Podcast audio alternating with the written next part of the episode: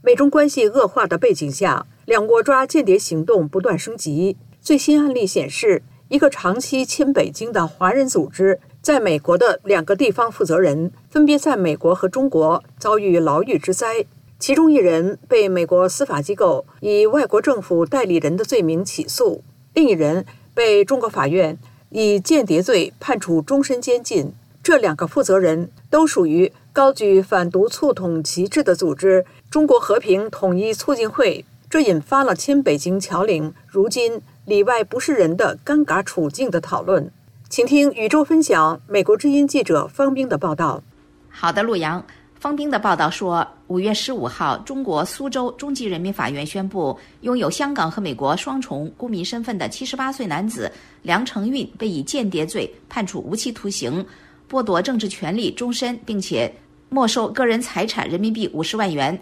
这个法院说，梁成运因为涉嫌从事间谍活动，早在二零二一年四月十五日已经被当局采取强制措施。梁成运是美国德克萨斯州中国和平统一促进会会长，而在此前的五月四号，美国麻萨诸塞州联邦地区法院起诉美国公民梁立堂，指控他在二零一八年至二零二二年间充当中国政府代理人，向北京当局提供反中国政府异议人士的照片和信息，并且组织针对亲民主异议人士的反抗议活动，还向中国公安部门提供潜在招募名单。梁立堂是美国波士顿地区中国和平统一促进会的共同会长。方冰的报道说，尽管都是两国政府抓间谍的案件，但是一个是有证据、有程序、公开透明的，但是另外一个只有结果没有过程，没有犯罪事实。美国资深中国法律专家、纽约大学法学院退休教授孔杰荣对美国之音说。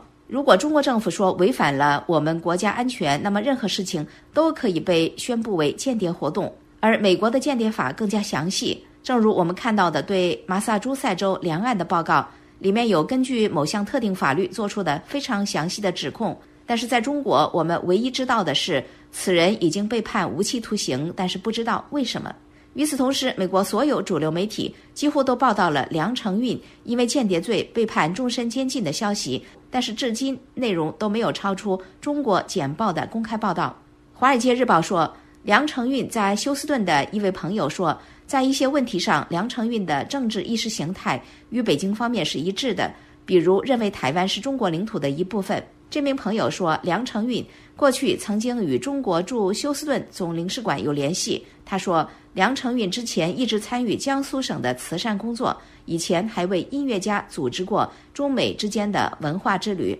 那么，作为亲北京的侨领，梁成运何以成了中国当局要判其终身监禁的间谍呢？孔接荣对美国之音说：“The severity of the sentence makes me think that Beijing.” Believes it has great proof 对梁成运判决的严厉程度，让我觉得北京认为他有确凿的证据，证明这个人是双重间谍。他似乎在美国是在为中国政府的事业工作，他肯定也被指控为美国的中央情报局或其他美国机构工作。这就是为什么惩罚会如此严厉的原因。而孔杰荣对梁成运有可能是双面间谍的另外一个推断依据是，美国政府至今没有就这个案件抗议中国对梁的不公正对待。